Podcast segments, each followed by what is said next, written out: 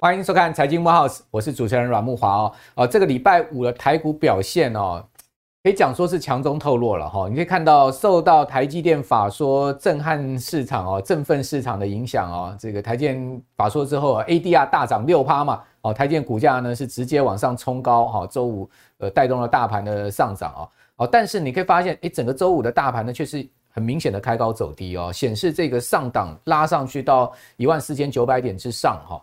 呃，是确实是有卖压的哈，很多股票呢是由红翻黑，那最明显的就是联发科哦，这个。呃，由红翻黑。另外呢，大力光哈几乎要打到跌停板哈，在台积电一枝独秀的情况之下，哦，这两档股票变成是盘面上另外一个反向的焦点了。哦，到底为什么市场行情会出现这样的一个大的变化呢？诶，美国公布出来呃 CPI 消费者物价指数不是符合市场预期吗？美股也没有跌，好，虽然没有涨很多，但是美股呃基本上还是收涨的哈。那怎么会台股会出现了这样大的一个呃？这个卖压的一个情况哈，最主要还是经济的问题。也就是说，我们今年在投资啊，我们节目一再提醒大家，经济基本面、宏观情势还是我们在投资考量上面一个非常重要的一环了哈。那我们可以看到，最近啊，World Bank 世界银行啊，真的就把这个全世界今年的经济哈是大幅看淡哈。大家可以看到，呃，二零二三年啊，World Bank 在年初啊就公布出来对今年的全年的经济展望。哇，这一下真的也是呃震撼市场啊！好，这个台电振奋市场人心，那这 World Bank 是震撼市场。你可以看到，他把去这个全球的 GDP 啊，从去年预估的这个大概去年中哈预估的二点九，将近三趴，几乎是砍对半呢，砍到一点七诶，哇，这真的是修正的幅度非常的巨大哈。那另外呢，美国从一点九修正到只有零点五。那这个零点五其实呢也不算意外，因为去年十二月 FOMC 啊，呃，就是呃公开市场操作委员会，这个是十九位决策官员所组成，在呃这个联准会里面最重要的一个利率决策的单位哈，他们就把今年美国的 GDP 啊这个降到零点五了嘛，所以世界银行就 follow 这个呃联准会的看法哈。那另外呢，欧元区更惨，三点三趴降到零增长了哦，一个不小心就会出现经济衰退哈。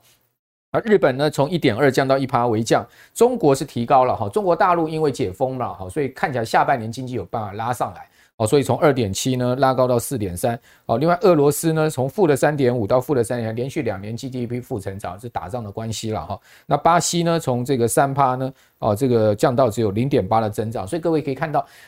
尽管是原物料国家哦，都出现了今年经济成长不动的一个状况。那美国如果说经济衰退的话，哈，我们可以看到过去美国七次的啊，过去七次美国的经济衰退，其实标准普尔五百指数从来没有一次在衰退前就止跌了，也就是说见底都会在衰退的过程中哦，过程中还会继续跌哦。那这样的一个跌势啊。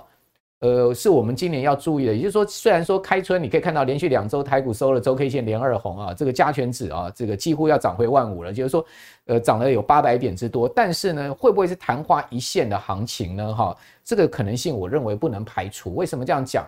我们可以看到现在目前呢，这个克里夫兰联准银行它的数据显示啊，未未来一年美国经济衰退几率高达百分之五十。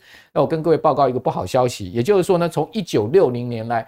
如果说呢，这个数据啊，哦，这个呃，出现了超过百分之四十五的一个衰退的几率的话，未来一年美国经济都会落入衰退。也就是说，现在目前大概已经可以判定了哈，美国不要讲说零点五的 GDP 了，可能连这个零都没有，就是进入到衰退的一个情况哈。那经济衰退啊。会造成股市的波动加大。我们这边又有另外一个数据了，给各位看参考。这个彭博彭博的一个资料哈，你可以看到，在这个 S M P 五百指数哈，美股年化波动的一个情况，在经济衰退期间，就是经济出现了衰退，GDP 出现了负成长哈。那美国的这个政府单位它正式定位哦，定义这个经济衰退的周期的时候呢，你发现经济衰退期间哦，美股的波动哈会高达二十趴的一个年化波动哈。那呃，在经济衰退的这个前后半年呢，它的波动就会明显的，呃，这个呃，它但还是维持一个正常的十三点一趴的波动。那经济其他期间的一个就是说没有正常的一个经济期间，波动度大概就十三点三趴。所以你可以发现，哇，这个波动度在经济衰退期间大幅拉高，除了股市可能会继续下跌以外，波动还会拉大，也就是说市场的投资风险会加大，所以我们要把这个呃所谓衰退风险计价到我们今年的投资里面，这个投资决策上面，在这件事情上面是非常重要。所以今天我们就来探讨说呢，到底整个市场的行情如何？好，以及呢我们该用什么样策略？好，包括我们选择什么样的标的来告诉大家，今年怎么度过这么波动，有可能是一个衰退的年份啊！哇，看起来今年真的是。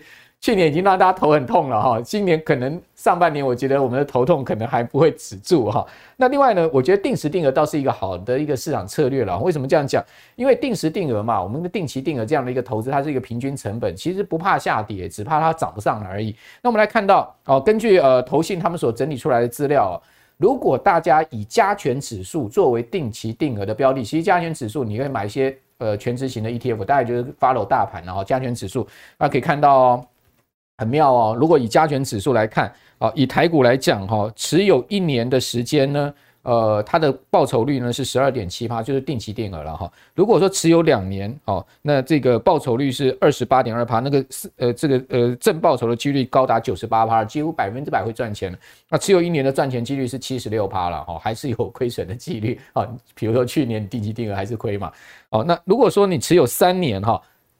大兵 A 啦，哈，百分之百赚钱了哈，而且赚钱的这个报酬率高达四十一点六趴，那摆明了你就做三年的定期定额嘛，大兵 A 嘛，就一定赚钱了，因为台股没有这个出现过连续三年下跌的哈，台股六十一年的历史里面只有一次出现连续两年的下跌，就民国七十九年跟民国呃民国七十年跟民国七十一年嘛。好，那另外呢，我们可以看到持有五年也是八比呢，哈，那报酬率更高达七十七点四趴，所以定期定额一再在我们节目里面被提到，最主要原因就是告诉大家，其实定期定额真的是一个非常好的策略了，哈。如果说我们的观众朋友你真的不知道要怎么投资，其实你就每个月固定买就对了。好，那买什么呢？其实就买大盘嘛。好，那个个个别股票你不知道买什么就买大盘。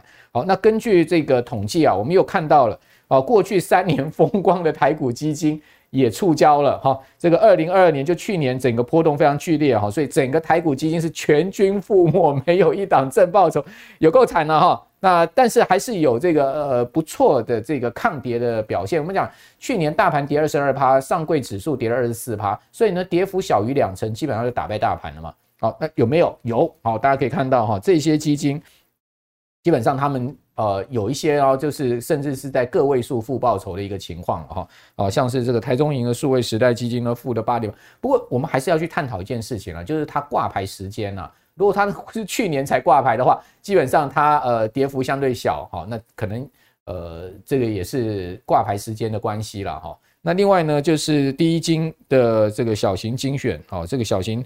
呃，小型的一个基金呢，它负十一点十一趴哦。那第一金的电投上柜型的负十一趴，这个相当不错了哦。因为这档基金，呃，确实在去年在电呃电投市上柜电投市来表现是不错的一档哦。还有呢，这个呃陆博特陆博迈台湾五 G 股票的基金哦，那这档基金负十三点四六，这些这些资料我们都放在我们的画面上给大家参考了。不但但我要跟各位报告，不是说你去 follow 这些基金，今年买它就会赚钱。啊，有 有有时候啊，这个去年表现好的不会是今年表现好的，所以到底我们今年该怎么投资哈？我今天就要请到了这个我们的股市呃这个股市里面非常重要的基金医生啊，冯志源来帮大家把把脉了哈。这个医生来到现场看一看今年的。呃，未来的展望，以及我们回顾一下去年啊，志远你好，哎，木华哥，还有各位观众朋友，大家好。哦，怎么会那么惨，全军覆没啊？对，嗯，那当然来讲，我觉得跟大盘还是有关系哦。这边大家可以看到，其实刚刚木华哥有讲到，就是说台股呢，在二零二二年哦，下跌了二十二点四。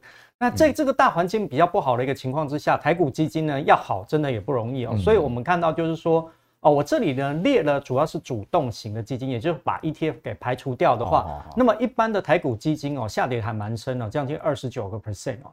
那么我们看到，如果是所谓的中小型跟科技型的话，那么跌幅都是在普遍在三成或三成以上，哦。哇，这个跌势非常的一个重哦。那当然，其实呃，刚刚木华哥有提到，就是说也是有十多档的基金呢，能够有。这个优于大盘的一个表现，那我大概看了一下哦，其实他们大概有几个主轴，像这个第一金的这个电投基金呢，其实它比较锁定呢，我发现就是它第四季的选股很明显着重在所谓的生技，还有像军工股上面。哦，它很蛮跟潮流的哈。对，那这种选股的方式呢，我们就想说，呃，我们就有讲过，它是比较偏动能型的一个选股，也动能型的选股就是比较说盘面上主流是什么，热的是什么，那么我我基金经理人基本上就是跟上这个脚步。那基本上来讲的话，呃，在这个情况之下，只要它的持呃这个趋势延续的话，基本上呢大概就不会输大盘太多。所以在这个情况底下的话，你就会发现到说。但是这一种的动能性的选股的基金呢，还是比较偏少数一点。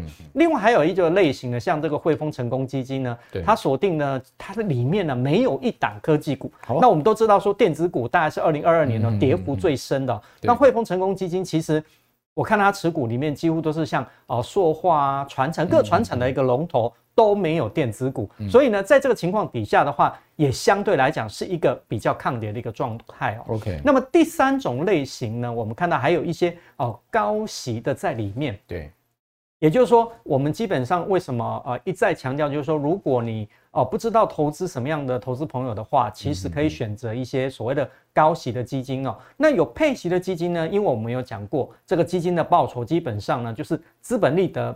加上所谓的股息，那如果你有股息的保护的话，尽管说资本利得可能会跌，但是基本上来讲，哦，因为有了这个股息的保护，可能来讲你也不会下跌的太多。对，所以大概在二零二二年呢，就是大概是这三个类型呢，啊，大概是主宰的一个盘面是一个比较多的一个状况。好。这个汇丰成功基金刚刚讲一档电子股都没有嘛？对，它这个全年报酬率是负的十三点八趴了哈。呃，果然避掉了电子指数跌二十六趴的这种悲惨的一个情况。好，加权指跌了二十二趴。不过我要请教智源呢，我们买基金是要赚钱啊，不是说不跌啊，或者说呢跌的比较少啊。那如果 如果不跌或比跌的比较少，我去放定存就好了。对，我买基金是要赚钱啊，没错。那既然已经跌三成了，是一个买点吗？呃，我想很多朋友都会想到，就是说，啊，那已经跌三成，到底还能不能买？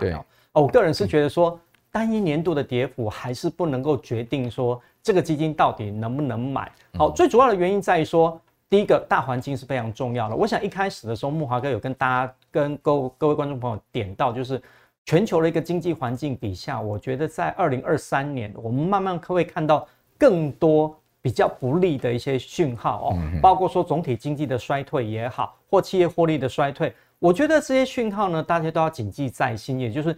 今年还是一个波动非常大的一年，至少在上半年。那么下半年呢？我觉得就是看美国联准会的一个利率决策一个动向而定哦。那如果升息呢，在上半年到顶之后能够慢慢趋缓的话，我觉得资金面的部分呢，也许是有可能会比较好一点了。那至于台股基金要怎么样呃投资操作呢？呃，我刚刚有讲过，就是说我们单一年度的这个所谓下跌三成哈，不足以啊，是我们这个获利的一个保证哈。那我会比较建议投资朋友，你可以从几个指标去选择哈。那我这边带来选对基金对，那我这里提两个指标，我觉得蛮重要。第一个就是呃，我们李博我服务的公司是这个基金评鉴的公司啊，我们有所谓的一个稳定回报。那么稳定回报，它的评鉴就是基金的一个稳定性哦。那稳定性也就是说哦，没错。市场是下跌的，但是呢，你能不能在这个下跌的过程当中呢，呃，相对来讲是一个比较稳健的状况，而且我们采用的指标呢是最少是三年啊，因为我们有讲过，其实。刚慕驊哥在分享所谓定期定额有有看到，就是说哦，为什么三年五年都是霸屏的？因为呢，三年五年呢，一般来说就会经历过一个比较完整的一个景气的一个循环哦。所以在这种情况底下，为什么我们选择三年？三年以下就不选择？那么你会发现到我们分别是有五四三二一这样的一个评级。所以我这边带来了，就是说在稳定回报里面，三年的评级是比较高的，最高的最高等级的。那么同时间，我再利用另外一个指标，也就是夏普指数哦。那么夏普指数基本上来讲的话，我们讲说就是一个基金的一个 CP 值哈。那么基本上就是对 CP 值哦，越高的话，代表它的 CP 值越高，因为它的意义是在于说，你承担一定的风险之下，可以得到更多的超额报酬，所以绝对是越高越好。那么如果你能够用这样的一个两个指标一起搭配的话，你就会发现说，呃，最近这三年的一个绩效相对稳定。同时呢，在所谓承担一定风险之下，它又有相对来一个比较高的一个报酬。那当然来讲，不是说你马上买了之后就能马上获利，啊，还是要经过一个比较中长期的一个投资哦。那其实实证也显示，为什么每一次我们都苦口婆心说，你要做定期定额，一定要着眼于中长期哈，最好要有三年到五年这样的一个打算。所以你要看看你的自己的投资组合哦。如果你只扣一档两档的话，那么未来三年到五年的资金如果是足够的，那么就可以继续扣。但是呢，我发现很多投资朋友就是说。可能在去年的时候，因为啊、呃，去年的年初可能是比较多头的一个气氛，很多人都同时间投资很多档，投资到最后呢，你发现没钱扣了，没钱扣了，弹尽援绝。对，这就不符合我们所谓的定期定额，因为你没有办法做到一个中长期啊，所以这个很重要，就在于说一定要有一个中长期的资金的一个规划，你的这个才会累积成一个微笑的一个曲线。哎，志远，你们这个李博的所谓呃稳定回报三年期啊，那个。这个指标到底要怎么阅读呢？这个 Leader Five 是哦，我们怎么样观察它？好，我们主要是分成这个五个群组哈。那五分的意思呢，就是最高的百分之二十啊，也就是说，如果哦，五分是最高分，最高分的。如果这一类的景气灯号一样，也就是说这一类的基金，假设它有这个十档的话，那么第一名跟第二名的呢，我们就给它五分啊。哦，五分的意思就是你告诉他说，你看到五分就知道他们是第一个领先群。那么四分呢？意思呢，就是说第二个领先群，也就是第三名跟第四名呢，就是属于第二个领先群，以此类推，也就是第九名跟第十名，那就是只能拿到一分了，就是五分位了哈。对，那这个这些基金全部都是在。最领先那一群，最领先那一群，就是、第一名跟第二名的，对，对不对？那但它夏普值就有序列不同了。对，序列不同哦。那我觉得这个是给大家做一个参考，就是说，呃，因为这个李博的评级呢是每个月更新，那么有兴趣的投资朋友不妨可以上这个投信都投顾公会的一个网站，因为呃，我们李博有投提供给这个投信投顾公会，那么在公会上面来讲，也可以呃搜寻到相关的一个基金的一个评级，来做一个选择基金的一个参考。好好，而且你们是用过去三年的这个表现来做，对对对，所以算是有。经过一个循环了，对，没错。好，那呃谈完了这个基金啊，大家可能心情稍微好一点，说那我们就用定期定额，然后呢，我们又可以找到一些指标，哈，这个夏普值，啦哈或者刚刚志远介绍这个李博的评级啊，来做我们基金筛选。但我刚刚讲说，我们投资就是要赚钱嘛，对啊，我们也不是想说找一些赔少的，找一些赔少的是干什么？我们干脆不要投资，拿去吃喝花用，好，自己把自己的钱拿去打水漂吗？不是。所以，我们今天要告诉大家后面怎么投资会赚钱哈。好，那我们刚盘点完了这个呃基金以后，我们现在就要看 ETF 了哈。那 ETF 的部分呢，哈，这个去年当然也是一个一类的了哈。那统计台股去年 ETF 还是有涨的，为什么？因为它有反向的基金就没有反向，所以呢 ETF 就有这样的一个优势哈。你可以看到有四档这个反向 ETF，它是一个正报酬，而且都两位数正报酬哦。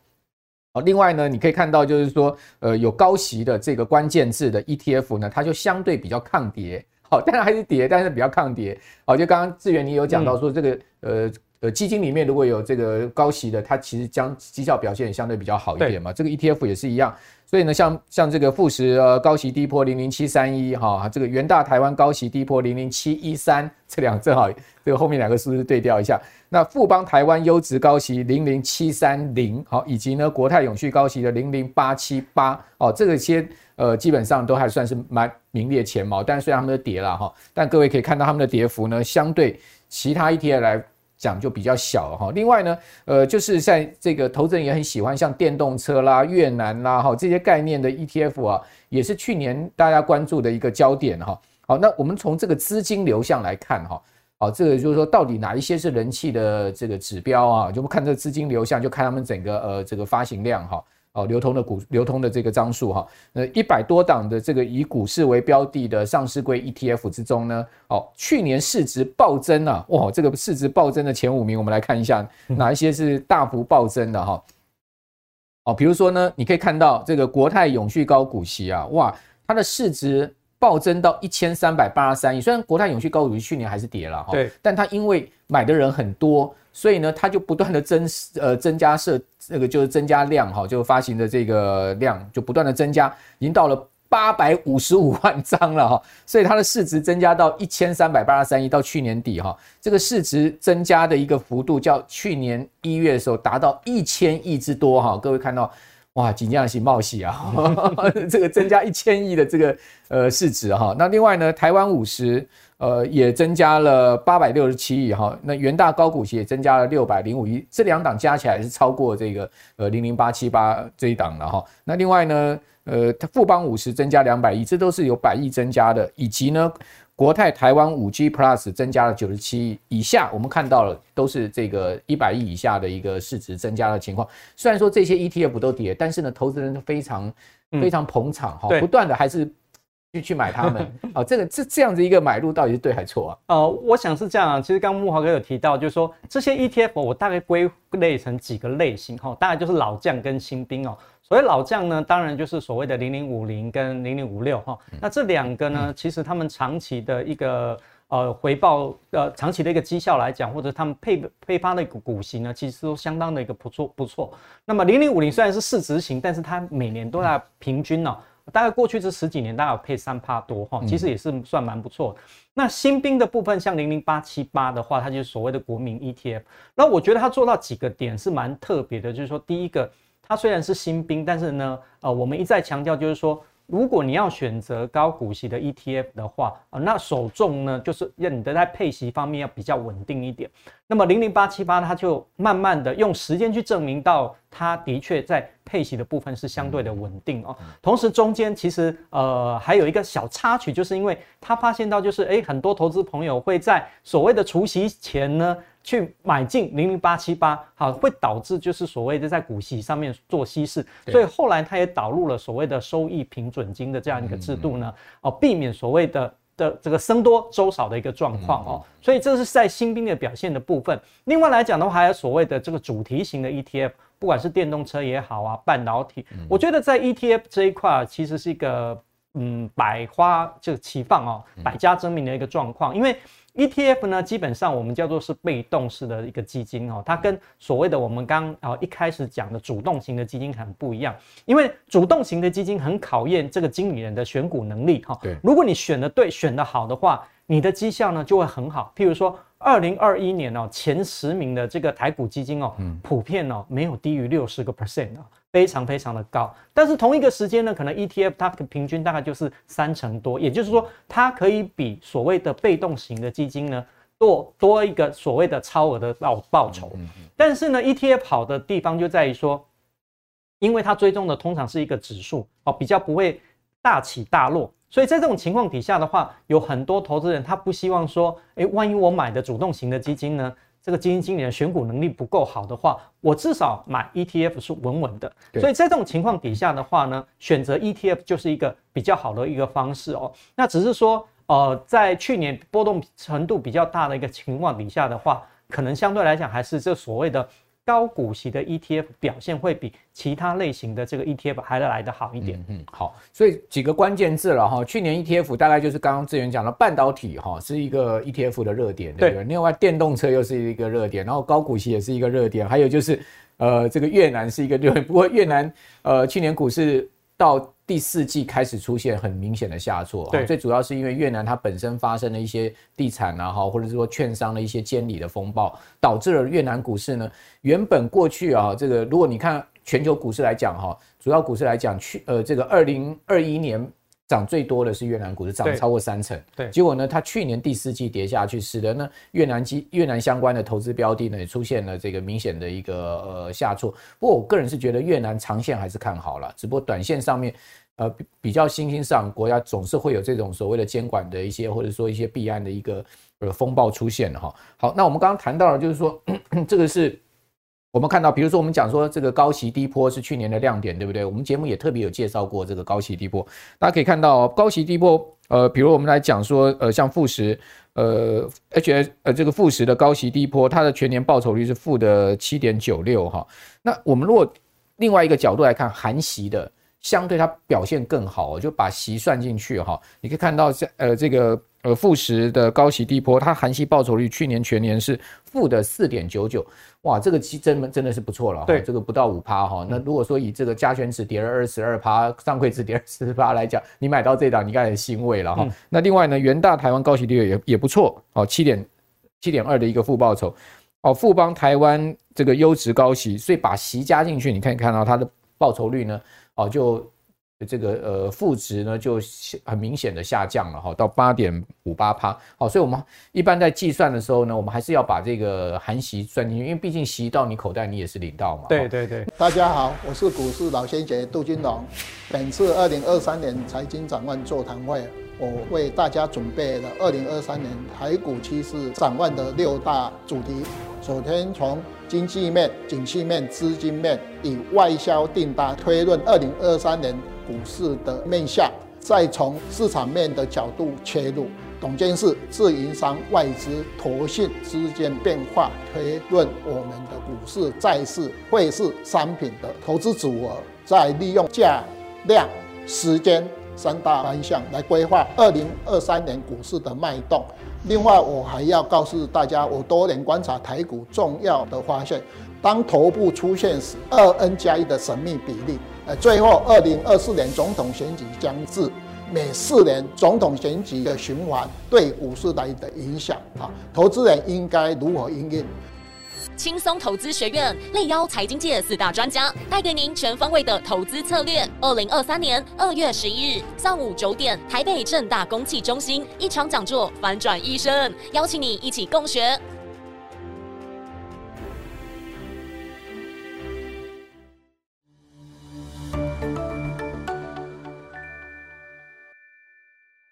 那另外一个角度，我们今天要继续来请教智源，就是说，说海外债，哇，这个是超热门的哈。最近因为美国看起来这个利率也到高点了嘛，对。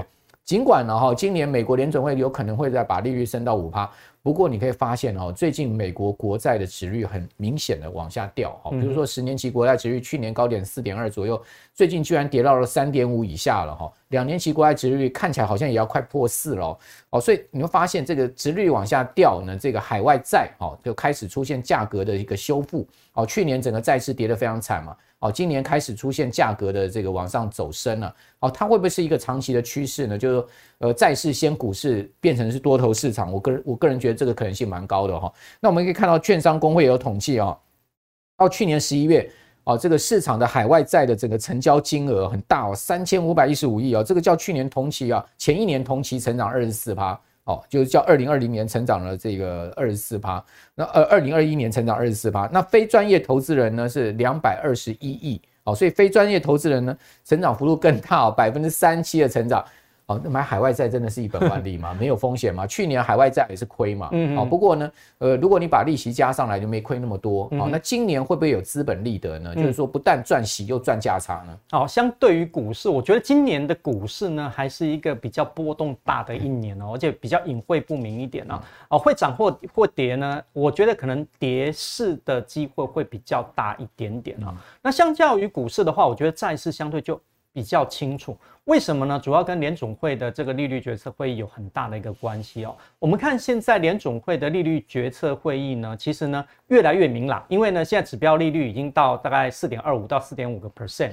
那么未来来讲的话，大概每一次联总会在升息呢，哦，以目前的这个消费者物价指数来看的话，似乎市场上认为就是说未来可能一码一码的空间是比较大。那大概呢终点大概就是在五个 percent 上下。那也就是说。这个现象我形容就很像我们去这个游乐园坐云霄飞车的时候，当我们坐上去的时候，是不是一开始拉得很快很快，到高点的时候慢慢就会慢下来，然后慢下来之后呢，慢慢的呢到高点，最后就会往下。所以呢，债市的一个状况也是一样哦，因为这个牵涉到所谓债券的一个理论，因为当这个所谓的债债息在上，呃，这个利率在上升的时候呢，债券的价格是往下跌的。所以呢，为什么去年债券跌的这么多？因为联总会不断的把利息拉高，所以呢，债券的价格一直往下跌，所以造成了一个比较大的这个亏损。这也是很罕见的哦，这是百年难得一见哦。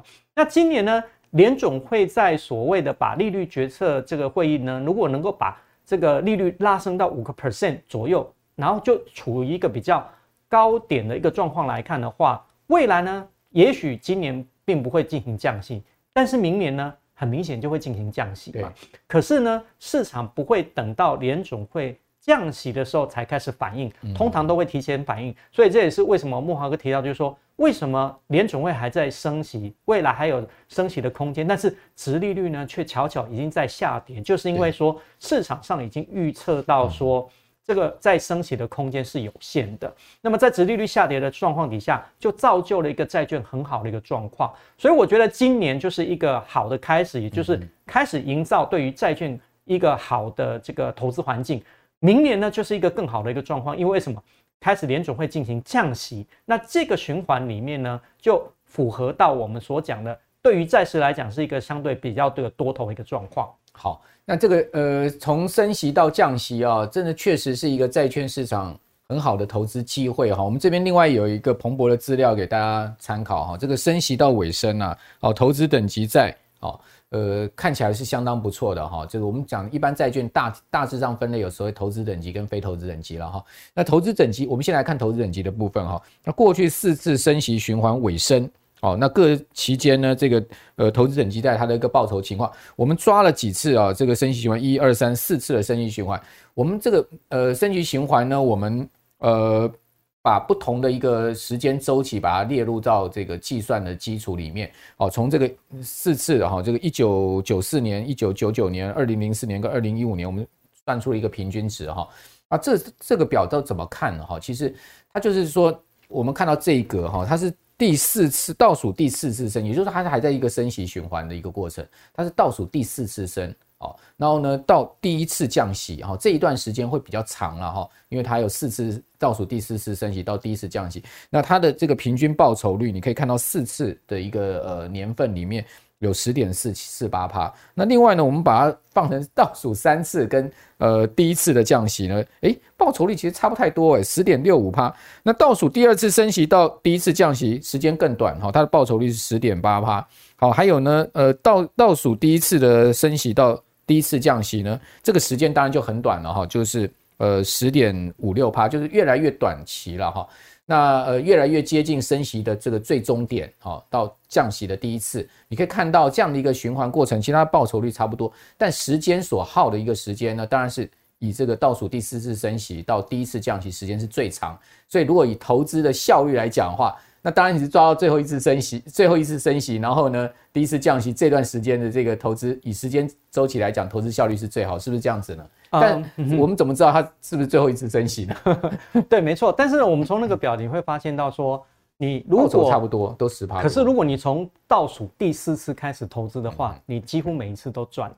因为倒数第三次、倒数第二次跟倒数第一次，好，你基本上来说，啊，你介入的资金呢，基本上都会是赚的。所以我们会比较提醒投资朋友，就是说，呃，联总会降息可能会在二零二四，但是呢，呃，我们会比较建议说，其实今年啊，你就可以开始啊找机会可以介入债市这个部分了。为什么？因为最主要是空间有限，好，什么的空间？联总会升息的空间是有限的。因为如果像是去年那个阶段的话，你会发现到，因为空间还很大。联总会要升息到足以抗通膨的阶段的话，可能要升息很多次，所以你会发现到，呃，中间那几次联准会都是三码、三码、三码在升哈。那到现在为止的话，因为基准利率已经到四点五个 percent 左右了，所以呢，接近已经非常接近五个 percent 了。所以这也是我为什么认为说，哦，现阶段其实真的可以慢慢注意债市的一个好的一个时间点。好。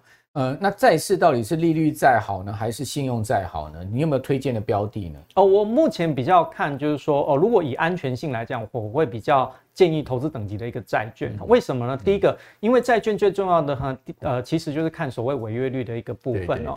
那这个投资等级债券呢，以历史的经验来看的话，它的违约率非常非常低哦，连零点一个 percent 哦都都不到，几乎不会违约了。对，因为其实都是这些大型的公司，我们比如说像哦像 Google 啦，像这个 Apple 啊这些，真的这种大公司怎么会有这个所谓的 这个信用倒债的一个问题？其实不不会有嘛。但是呢，他们可以给的债息呢，相对来讲，在市场上来来讲，哦，都比政府公债还更好。所以在这种情况之下，你先收一笔债息，然后呢，后面如果这个债券的一个值利率还要往下掉的时候，你还会产生什么资本利得？好，我们一开始就有讲过。这个债券基金跟股票型基金一样，都是所谓的总报酬的概念。如果在债息这一块的话，其实股票型基金相对来讲还比较不稳定，因为牵涉到就是说所谓的企业的获利，哦，赚得多才有办法发给股东比较多啊，赚得少就没有办法发发这么多的这个股息哦。债息不一样，好，当初要给答应你给你多少就是多少，所以这一块来讲的话，就变得相对来是比较稳定的。而且呢，呃，如果降息之后呢，还有一个资本利得的这个利多，两块加起来的话，啊，这个债券型基金相对股票型基金就比较有看头。好，那一呃。我们的观众朋友可能会问呢，那我倒是直接买债，好，就是去你讲说买 Google 或者苹果的公司债，是直接买债，还是买债券的 ETF，还是买债券型的基金呢？是啊，这个中间有没有差异性？哦，这个海外债的话，第一个呢，就是说它的一个投资门槛比较高，而且呢比较麻烦哈。如果国内的话，你通常要要不呢，就是海外券商有开户，那么另外来讲，就透过国内的券商进行付委托哈，跟买海外股票是一样的一个道理。嗯那通常来讲，债券的话都有一个最低的一个限制。就我理解的话，一般至少都要一万块美金以上。哦，这是最少的。对对对对对，甚至有到五万块的。对，那如果你买这个所谓的海外债券型基金的话，基金好，那如果定期定额就是三千五千就可以。那单笔的话就是一万块。我觉得在投资门槛上面的话，基本上会小很多。嗯。那么另外一块很重要一点就是说。你就算可以买海外债，你可能只能买一两档了不起哈，资金的关系。但是如果买买债券型基金的话，这个基金经理人呢，基金公司可以帮你配好多不同好的这个投资级的这个债券。我觉得在这一点来讲的话，投资是一个比较有效率的一个方式。那 ETF 也是类似这样的状况吗？对，ETF 基本上也是这样子。对，好，所以 ETF 基金都具备这个一篮子投资的特性了。是，哦，不过呢，呃，债基本上是这样，直接买公司债哦。如果他不违约的话，到到时候你一定是还本保息的了。嗯、但是买 ETF 跟基金就没有一定保本的哦，这个是两回事哦。哦，所以呃，我觉得投资上面还是有一些工具上的差异，大家还是要把它弄清楚。那我们才知道我们自己的钱怎么放。不过刚刚志远也谈到了说，股市有可能会连跌两年嘛，对不对？呃，你是看的看股票看的比较悲观哦。我觉得波动比较大，波动比较大。但但我 感觉隐约听起来，你好像觉得今年股市在继续跌的可能性蛮高的，是不是？对，但是可能跌幅不会这么重，但是我觉得波动性真的是还会蛮大。所以我觉得在控制风险上面，我觉得要特别的注意，就是说今年绝对不能够。像去年初哈，那个那时候那么积极这样子，要特别留意。那最后我再问你了哈，那你你自己个人的投资规划，你现在是怎么进行的？如果说你觉得呃今年还是波动大哈，甚至有可能今年股市还会再继续再 跌第二年的话，因为过去我们看百年的历史经验，美股连跌两年的时呃这个机会是不大的。对，呃所以说在。但我们讲说机会不大，不代表一定不会发生。你 说，哎，那个被雷打到的几率很低，但是还是真的有人被雷打到。你 说中那个乐透彩几率非常低，几百万分之一的几率，甚至千万分之一的几率，但还是有人中乐透彩。是是哦，所以。呃，几率虽然不大，但是还是有这样的几率的话，你你你会怎么投资？现在股债你会怎么投资？好，那美股呢？其实我觉得，就全球股市啊，以美股来说的话，它累积十年的一个多头，嗯、那么去年才是一个比较明显的修正的第一年。所以我为什么认为，就是说今年修正的几率还是蛮高的？也许比例上很难抓，但是最起码就是说，我认为波动的风险还是很大。嗯、那么今年如果波动风险很大的话，我个人的资产配置就会。变成是债券比股票会来的更多一点，因为我有讲过，就是说以相对来讲的话，债市这一块，我觉得相对是明朗很多的。那么也许呢，如果你在资金配置上面啊，不见得要马上的把说把资金全部投资到这所谓的债市，你可以说啊，建立一个投资组合，比如说这个债六股四，或者是债七股三这样的一个方式，然后用。定期定额的方式呢，分批去进场，我觉得这个方式呢是相对来讲是可以比较控制风险，而且呢能够比较应应今年一个比较大的一个波动的一个市场。好，这个呃行稳致远了哈，就是大家还是要把脚步。放慢一点，这个放慢一点，然后走稳一点。好，一只脚站稳了，另外一只脚才能踏出去嘛，对不对？好，这个是一定的道理。好，那那呃，但我们还是要提醒大家，就是说，刚刚志远讲的没有错哈，在经济衰退期间，美股的波动年化会大幅的年化波动率上升哈，所以波动今年肯定避免不了。但波动其实也是机会了，因为拉下去跌升了，它总还是会很明显。还有低价可买。对，就像去年十月，呃，这个美股也大幅的弹升到十二月嘛，哈，这个十二月初。你可以看到台股也是从十月底大幅的这个拉高到这个呃整个十一月都是一个上涨很好的月份，居然涨了这个呃差不多足足有这个呃两千点之多啊，涨了一千九百多点了，一个月，这很罕见的两千点呢。哦，但跌下去全年最深的跌六千点，你就知道说这种空头市场弹起来也是很猛，但杀下去也是很猛的哈。那另外就是定期定额，我们刚刚也谈了这个情况。好，那这些都提供给大家参考了哈。反正今年投资呢就要看我们的节目，一直看下去就对了。你看我们节目，我就每周告诉你最新的市场方向，以及呢，如果你有空可以来参加我们的这个座谈会，我们财经展望。呃，这个座谈会呢会在二呃二月十一号，哈、这一整天哦，好由我来主持。然后我们请到了像股市赢者杜金龙老师，还有呢，我们也请到了曲博来谈半导体啊啊，有兴趣我们的观众朋友可以来参加这一场座谈会。那我们。呃，为了让我们的新春有一个开红盘的机会，哦，让我们的这个呃观众朋友呢，大家可以来参加我们这场座谈，我们特别啊，情商了一个折扣码，好，我们节目特别的折扣码，哦，只要大家上我们的这个说明栏上面去报名，你在折扣码输入 EZB 零二，你就可以折一千块的费用，哈，这个还算不少了哈，啊，多少我们今天。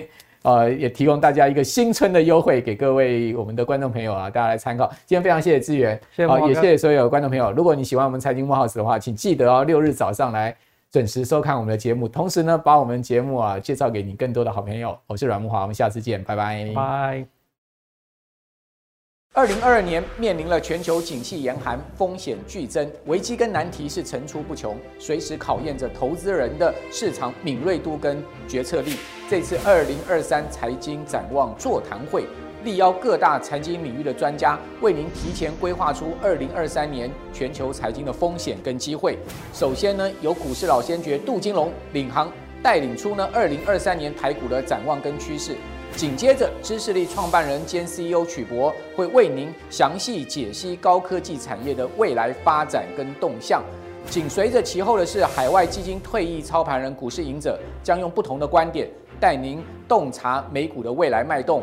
而我将以纵观全球总经的角度，判读全世界经济体的变动，为您掌握趋势先机，在逆境中引领前行。您的投资布局跟配置将会更加稳健。二零二三年将是财务重分配的关键一年。如果你想取得先机，并且完整规划出二零二三年的投资蓝图，您绝对不能错过本次机会。轻松投资学院力邀财经界四大专家，带给您全方位的投资策略。二零二三年二月十一日上午九点，台北正大公器中心一场讲座，反转一生，邀请你一起共学。